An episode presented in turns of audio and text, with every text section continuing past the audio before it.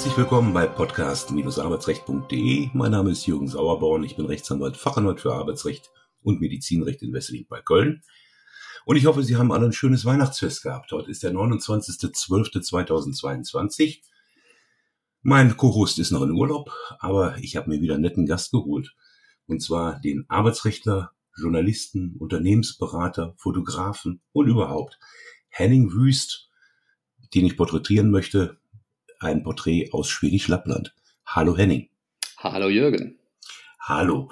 Ja, ähm, Weihnachten vorbei. Was isst man so an Weihnachten bei euch? Der Schwede hat eine gute Essgewohnheit. Er isst ein sogenanntes Jülbut, das heißt ein buntes, gemischtes äh, Massenspachteln mit allerlei leckeren und weniger leckeren Sachen für den mitteleuropäischen Geschmack. Wir machen das ganz klassisch. Bei uns gibt es die berühmten Wienerchen mit Kartoffelsalat. Ja, das ist ja fast, oder eigentlich genauso wie bei uns auch. Da gibt's an Heiligabend ähm, in alter Tradition, seit ich denken kann, Kartoffelsalat mit Würstchen. Genau. Henning, äh, wir kennen uns äh, schriftlich seit furchtbar vielen Jahren. Wir haben gerade mal raus, äh, versucht rauszufinden, wie lange. Ich denke, es ist gute 15 Jahre her. Äh, haben uns aber noch nie gesprochen und jetzt zum ersten Mal im Vorfeld dieser Sendung, weil ich aber der Meinung bin, du hast ein ganz spannendes Leben hinter dir ähm, und auch noch vor dir, hoffe ich jedenfalls, ähm, habe ich dich eingeladen in diese Sendung. Und äh, da wir Arbeitsrechtspodcast sind, ähm, hat es auch was mit Arbeitsrecht zu tun. Kennengelernt habe ich dich damals über deine Kanzlei-Homepage. Du warst in Heidelberg, wenn ich recht entsinne, warst du als Fachanwalt für Arbeitsrecht niedergelassen. Erzähl einfach mal ein bisschen. Ja, ich habe mich sehr früh schon aufs Arbeitsrecht spezialisiert. Das war meine Sache und deswegen war es die logische Wahl, sich nach dem Studium auch gleich in einer Kanzlei für Arbeitsrecht zu engagieren. Habe den Weg zum Fachanwalt beschritten und habe das Arbeitsrecht, insbesondere das Kollektive, also Betriebsverfassungsrecht und Tarifvertragsrecht, heiß und innig geliebt. Mhm. Aber dann kam es anders. Du hast irgendwann hast du dann auch mal, und da haben wir auch festgestellt, äh, haben wir den gemeinsamen Link. Ich entsinne mich noch daran, dass du ein Buch geschrieben hattest als eines der ersten, denke ich, als einer der ersten äh, zum AGG, dem Allgemeinen Gleichbehandlungsgesetz. Und so ein oder zwei Jahre später war die Homepage, der ich bis dahin regelmäßig gefolgt war, verwaist. Und dann habe ich dich gesucht und gefunden und wir haben dann mal Kontakt aufgenommen dann warst du plötzlich in Schwedisch Lappland. Ja, ich habe den vielleicht guten Fehler, nein, es war kein Fehler gemacht, einen medizinischen Check-up machen zu lassen und der Internist hat mir dringend geraten, weißt du, wenn du noch ein längeres Leben haben willst, dann musst du jetzt radikal dein Leben umstellen und kürzer treten. Du weißt, wie das eingespannte An Arbeits äh, Anwaltsleben ist, da kommen gerne mal 80 Stunden die Woche zusammen und auf Dauer ist es ungesund, du kommst damit noch klar, das finde ich toll und ich wünsche dir, dass du auch noch viele, viele Jahre als Anwalt vor dir hast. Bei mir hat es leider nicht geklappt, das so lange durchzuziehen. Ich musste mich verändern. Mhm. Und hast dann den großen Cut gemacht, gesundheitlich bedingt, die Zelte abgebrochen und bist aufgebrochen nach Schwedisch Lappland. Warum ausgerechnet dahin? Äh, früher gab es in Deutschland, ich weiß nicht, ob man das noch erzählen darf, das könnte man als diskriminierend auffassen, so ist es nicht gemeint. Zu meiner Zeit gab es die Ostfriesenwitze. Otto wurde gefragt, was würden Sie tun, wenn eine große Katastrophe ausbricht? Otto sagt, nach Ostfriesland umziehen, da passiert alles 50 Jahre später. Äh, ungefähr so ist es mit Lappland. Das Leben hier ist ruhiger, langsamer, beschaulicher, viel Natur, kein Sonnenstress. Mhm. Aber du hast mir erzählt, dass eben noch der Weihnachtsmann bei euch vorbeigeflogen ist, weil es ja bei euch in der Nähe zumindest dieses bekannte Rovaniemi, das Weihnachtsmanndorf, das allerdings in Finnisch-Lappland ist, äh, wo liegt. Ja, also wir machen das immer so, dass wir Ende November nochmal den Schornsteinfeger bestellen, der mhm. uns den Schornstein fegt, damit der, äh, der Weihnachtsmann eine Zwischenstation hier machen kann. Der kommt dann immer durch den kleinen Kaminofen im Wohnzimmer, bekommt dann ein paar belegte Brötchen, die Rentiere bekommen etwas Heu und Streu und am nächsten Tag fliegt er dann weiter gen Rovaniemi. Mhm. Aber Rudolf ist nicht dabei. Äh, Rudolf hatte eine Erkältung. Dieses Jahr hatten wir keine rote leuchtende Nase dabei, aber normalerweise sieht man das, wenn die im Anflug sind, ist so ein roter Lichtschein über dem Land. Mhm. Jetzt hast du gerade gesagt, neben AGG war dein Spezialgebiet im Arbeitsrecht das Betriebsverfassungsrecht. Ähm, und du hast viele Betriebsräte beraten, weiß ich, und auch viele Schulungen im Betriebsverfassungsrecht gemacht. Ähm, das ist ja eigentlich noch ähm, so aus der Sicht ähm, von, von heute eine sehr angenehme Tätigkeit. Ähm, hast du das, äh, nachdem du da nach Lappland gegangen bist, äh, nicht vermisst? Oder war es, war es wirklich äh, eine ja, alternativlose Entscheidung, die dir keine andere Wahl gelassen hat? Dumme Frage. Na, keine dumme Frage. Ähm, gute Antwort. Äh, ja, es tut weh. Dann das deutsche Betriebsverfassungsrecht, also dem kann man nur nachweisen. Das ist im Vergleich aller Länder auf der Welt vermutlich ein Top 5 oder Top 3. Äh, das gibt es so nirgendwo anders. Äh, verglichen mit dem schwedischen Modell möchte ich gar nicht anfangen, mich warm zu reden. Also deutsches Betriebsverfassungsrecht ist etwas, was das Herz wärmt, wenn man Rechte durchsetzen will. Wirklich. Mhm der Vergleich zwischen beiden ähm, Ländern, was die Betriebsverfassung anbelangt, ich greife ein bisschen vor. Du bist ja heute wieder, wir kommen auf die Stufen dazwischen sicherlich gleich noch zu sprechen, bist du ja wieder im Arbeitsrecht tätig. Äh, allerdings, äh, so hast du mir mitgeteilt, in der staatlichen Behörde ähm, und äh, berätst da entsprechend. Also der Vergleich, wenn ich das aufgreifen darf, in, in Schweden hat man das sogenannte schwedische Konsensmodell. Hier spricht man über alles in der Hoffnung, eine gute Lösung zu finden. Das funktioniert in guten Zeiten, wenn man miteinander reden kann. Und die Kultur gibt's hier in Schweden sehr, sehr gut. Wenn die Zeiten schlechter werden und man vielleicht mal daran denken muss, Ansprüche durchzusetzen, irgendwo ein Stoppschild hochzuhalten, dann funktioniert ein Konsensmodell, das keine Rechtsmittel gibt und keine Möglichkeiten eines Eingriffs sehr schlecht einfach und banal gesagt, Betriebsverfassungsrecht in der Form, wie wir es in Deutschland kennen, gibt es hier nicht. Es gibt nur Tarifvertragsrecht, das heißt gewerkschaftliche Verhandlungen. Und wenn man eben ausverhandelt hat und keinen Konsens finden kann, bestimmt in letzter Instanz der Arbeitgeber, was natürlich für äh, die Vertretung von kollektiven Arbeitnehmerrechten, sagen wir, frustrierend sein kann. Mhm. Das habe ich auch nicht gewusst. Sind auch signifikante Unterschiede im Individualarbeitsrecht? Wahrscheinlich. Ja, wobei man sehen muss, da ist so viel europäisch überlagert. Ähm, äh, relativ gleichlautend. Also wenn man an die klassischen Kernbereiche denkt, im Kündigungsschutzrecht, im Prinzip ist es das gleiche in einer anderen Verpackung. Ist zwar alles ein bisschen anders strukturiert, anders aufgebaut, aber man kommt mit den deutschen Fallgruppen im Hinterkopf eigentlich fast im Blindflug durch. Also im Individualarbeitsrecht keine so großen Unterschiede wie im Kollektivarbeitsrecht. Ich will noch mal ein bisschen früher ansetzen, weil wir sind ja jetzt entgegen meiner ursprünglichen Planung, aber es ist ja schön, dass sich ein Gespräch äh, lebendig entwickelt, äh, schon ziemlich ähm, in, die Heutezeit äh, gekommen. Ich will noch ein bisschen in deiner Vergangenheit äh, wühlen, um auch zu zeigen, dass du im Grunde ein sehr bewegtes Leben aus meiner Sicht jedenfalls gehabt hast, mit vielen Interessen und vielen Schwerpunkten und vielen Neigungen. Also wenn man in deinen Lebenslauf schaut, du warst das, was viele gute Juristen äh, vielleicht irgendwann mal gemacht haben, äh, Repetitor. Also für Nicht-Juristen muss man erklären, äh, jemand, der Studenten das beibringt, was sie an der Uni nicht lernen, aber zum Examen brauchen. Ähm, dann Anwalt, äh, Sozius, dann äh, beim MacJur und Jura-Trainer habe ich gesehen. Also gewisse technische Vorlieben auch.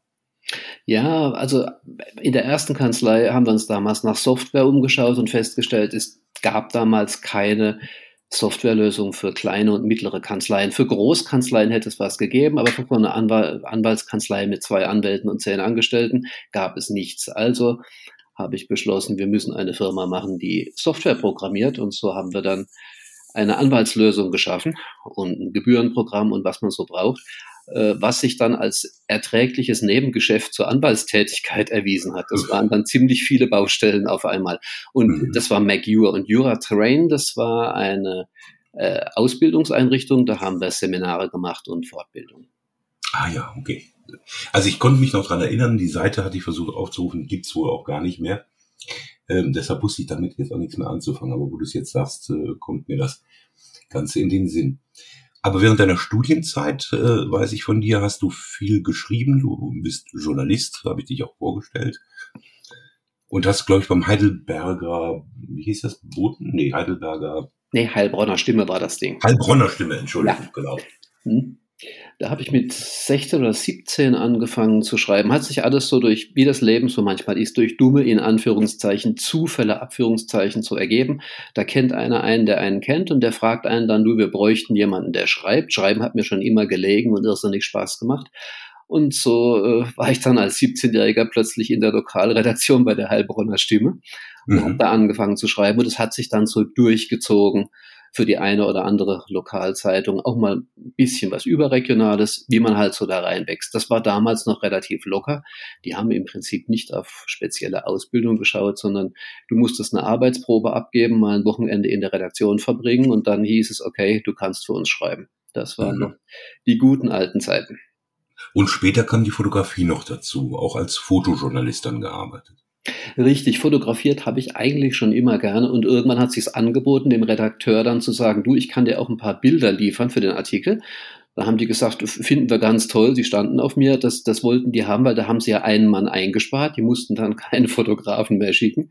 Und äh, so hat sich das ergeben. Hat sich dann später mit dem Schwerpunkt eine Zeit lang mehr aufs Fotografieren verlegt und später ist es dann so ungefähr 50-50 ausgeglichen gewesen.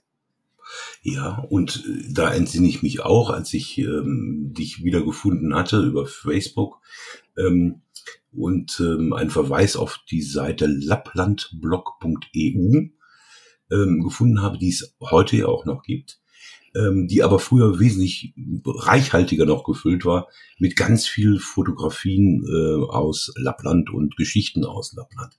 Warum hast du das gelöscht? Die vielen Dinge eine Grundweisheit, die ich mir angeeignet habe, ist, alles hat seine Zeit und die Zeit war vorbei. Mhm. Da hast du ja, also auf der Seite sind ja nach wie vor auch schöne Fotos zu sehen. Also wer an Fotografie, vor allem Schwarz-Weiß-Fotografie oder Schwarz-Weiß-Fotografie mit äh, dem bunten Akzent, sage ich mal, ähm, Spaß und Interesse hat, äh, der findet da auch noch ein paar Schätzchen. Aber du bist äh, eine Zeit lang dann auch, ähm, als du dann nach Lappland gegangen bist, ähm, auch als Fotograf tätig gewesen, richtig?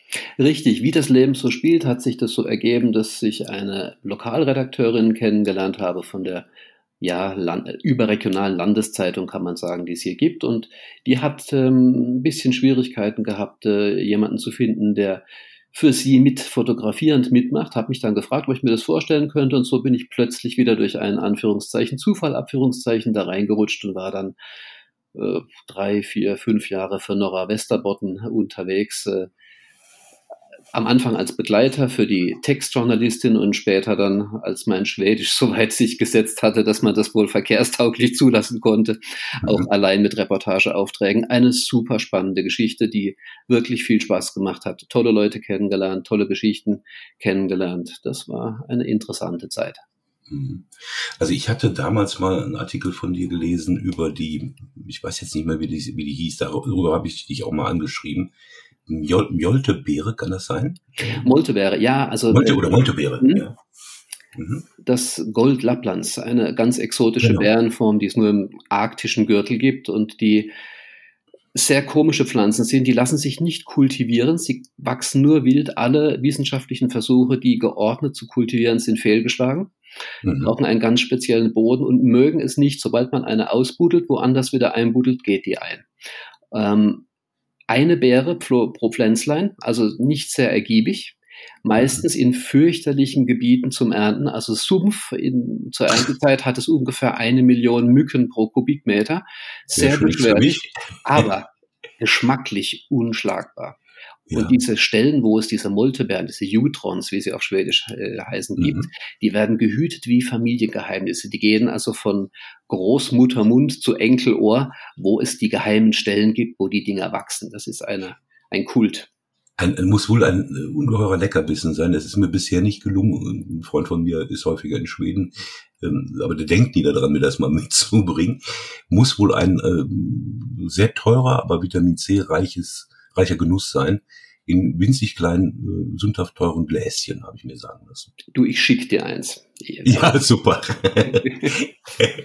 ja, super, das wäre doch toll. Da bin ich mal gespannt. Äh, jetzt hast du gesagt, bis dein Schwedisch mal einigermaßen reif war. Ähm, jetzt ist das ja keine so schultypische Sprache. Ähm, also mir sind Sprachen zu lernen immer, ist Sprachen zu lernen immer leicht gefallen. Ich nehme an, dir auch. Aber wie, wie, wie lernt man das? Wie lange braucht man? Ähm, denkst du heute in Schwedisch oder denkst du in Deutsch?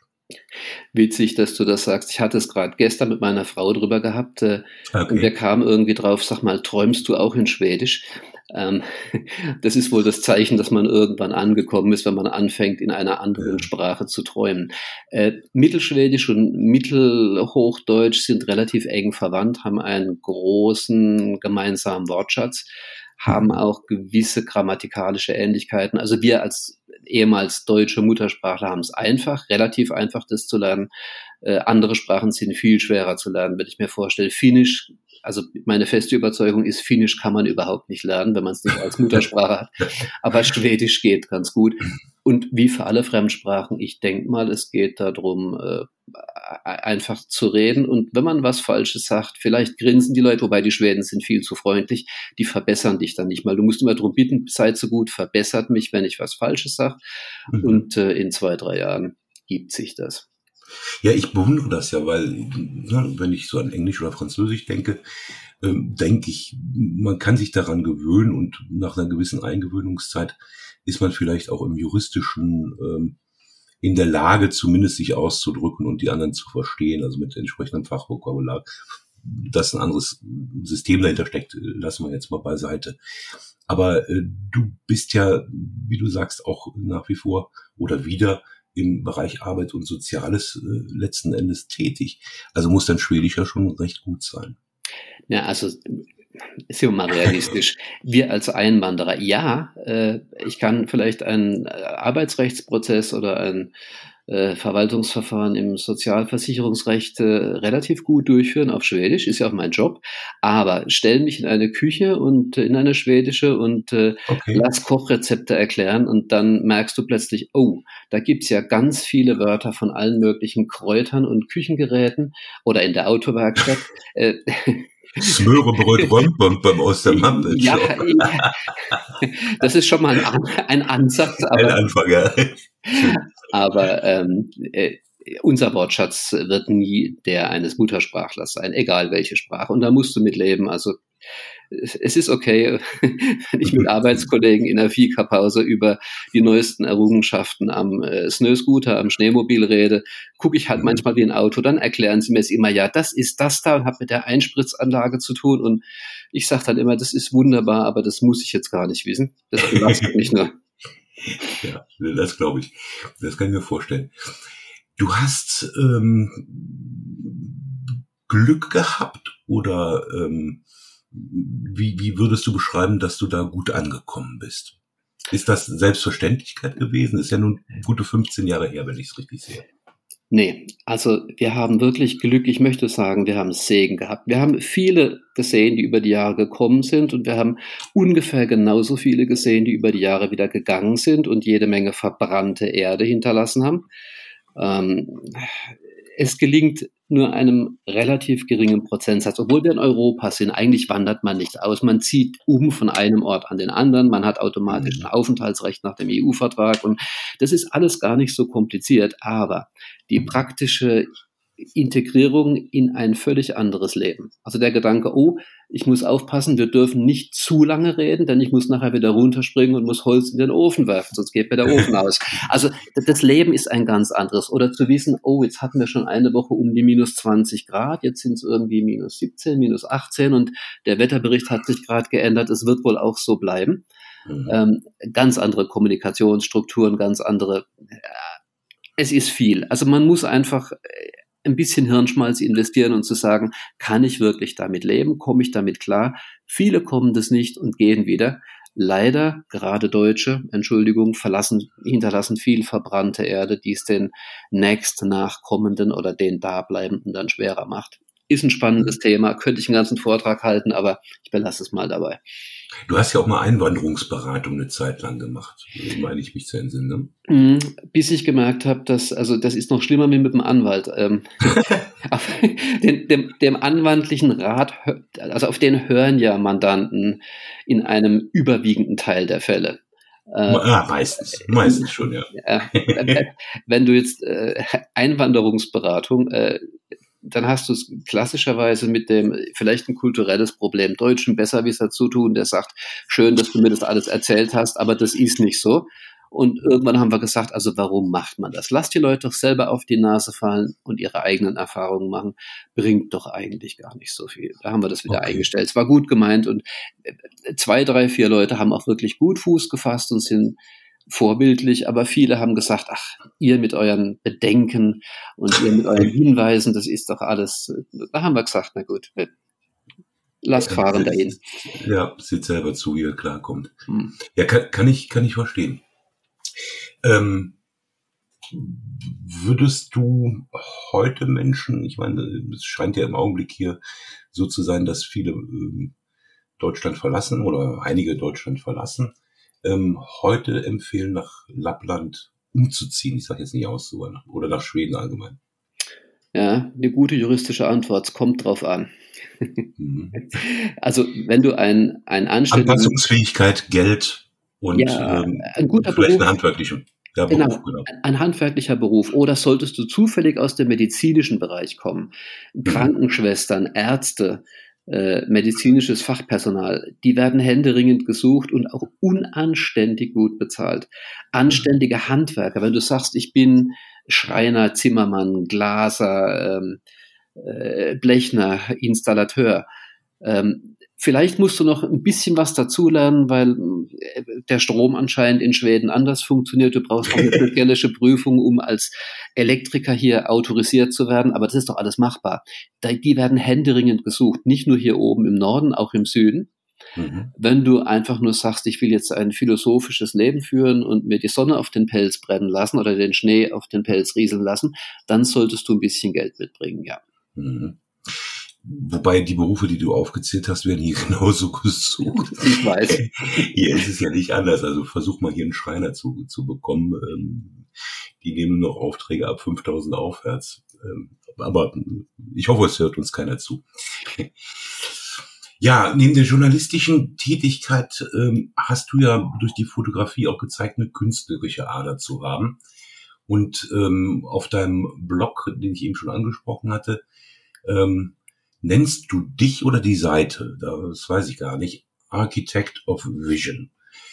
Ähm, und mit dem Untertitel Neues Sehen, was du aber nicht unterschiedlich äh, von der Buchstabengröße gekennzeichnet hast, was mich zum Gedanken verleitete, Neues Sehen, also Neues Klein und Sehen groß, oder Neues groß geschrieben, Sehen und Sehen als, äh, als Verb. Ähm, kannst du damit was anfangen? Ja, ist ein absichtliches Wortspiel, steckt viel drin. Also der Begriff des neuen Sehens kommt eigentlich aus dem Bauhaus.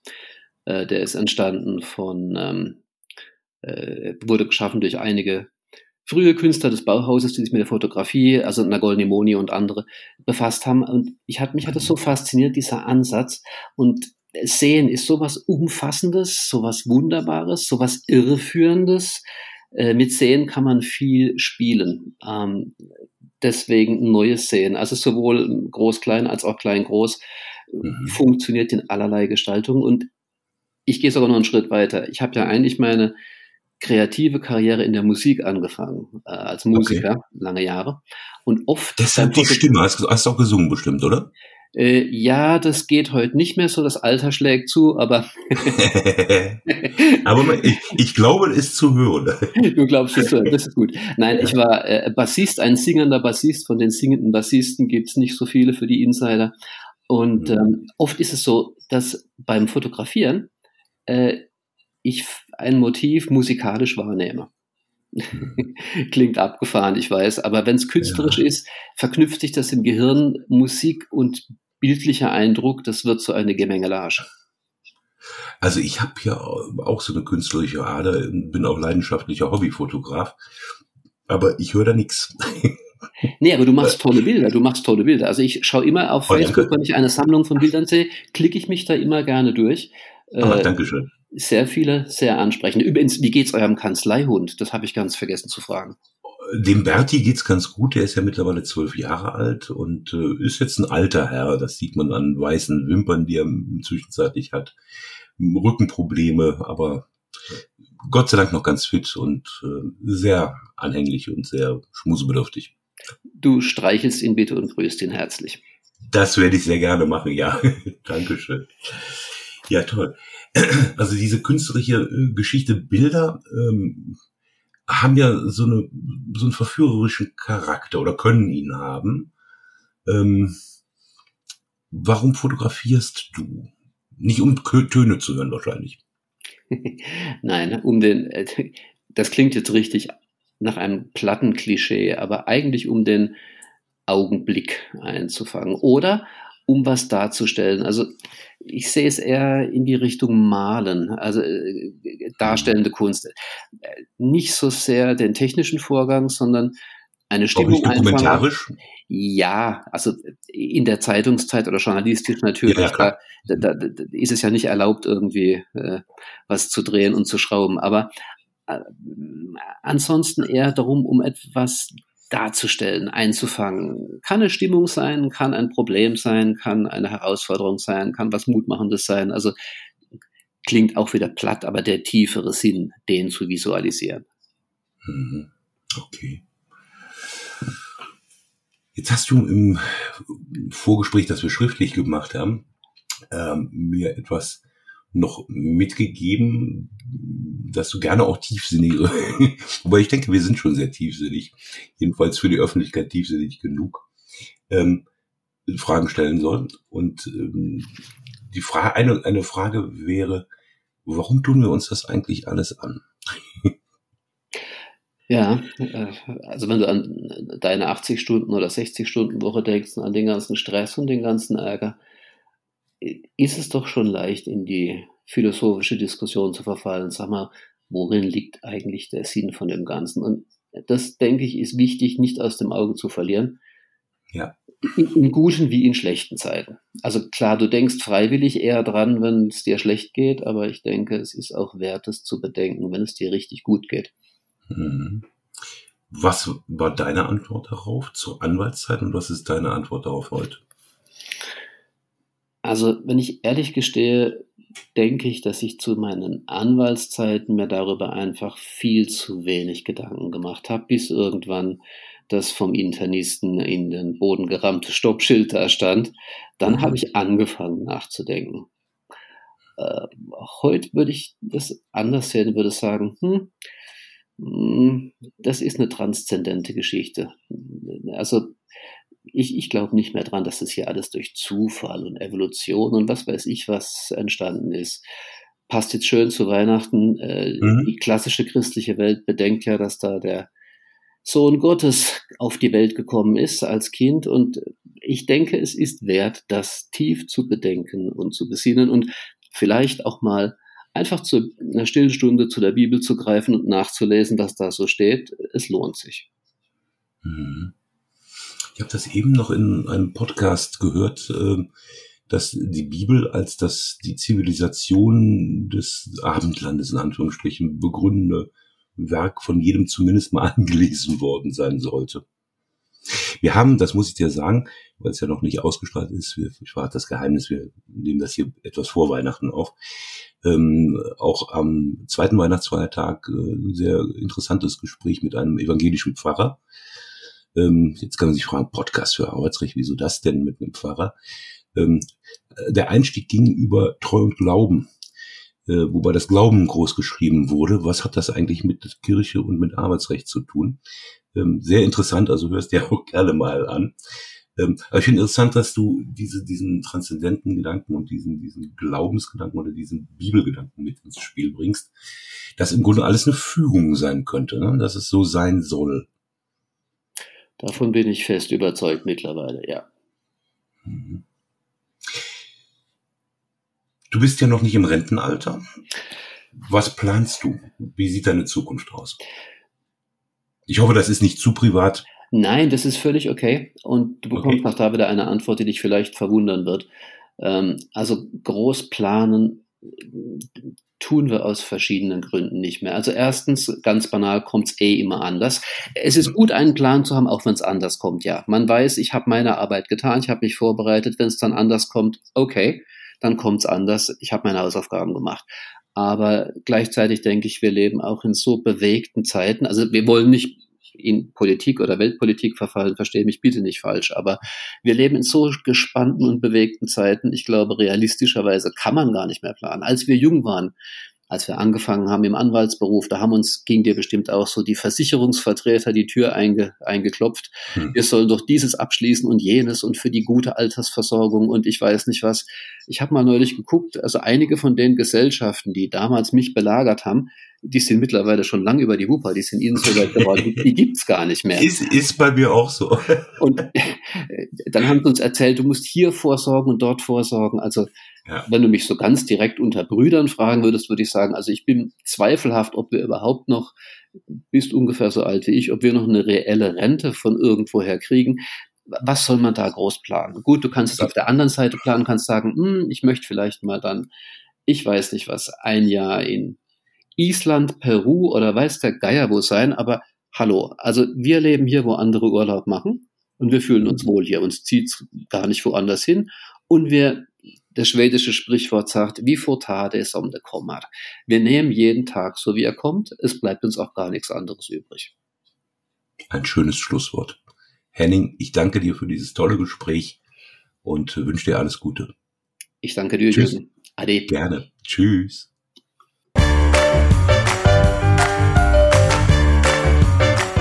Haben eine Kündigung oder Abmahnung erhalten, Ihnen wurde ein Aufhebungsvertrag angeboten oder Sie haben ein anderes arbeitsrechtliches Problem, dann wenden Sie sich gerne an die bundesweit tätigen Kanzleien der Moderatoren dieses Podcasts, die Rechtsanwälte und Fachanwälte für Arbeitsrecht Jürgen Sauerborn oder Thorsten Blaufelder, die Sie im Internet unter www.sauerborn.de oder www.torsten mit th-blaufelder.de finden. Haben Sie Anregungen, Lob oder Kritik zu dieser Folge des Podcasts, dann schreiben Sie uns eine Mail an redaktion@podcast-arbeitsrecht.de. Wenn Ihnen dieser Podcast gefällt, dann abonnieren Sie uns über die bekannten Podcast-Plattformen und bewerten Sie uns. Wir wünschen Ihnen einen angenehmen Arbeitstag.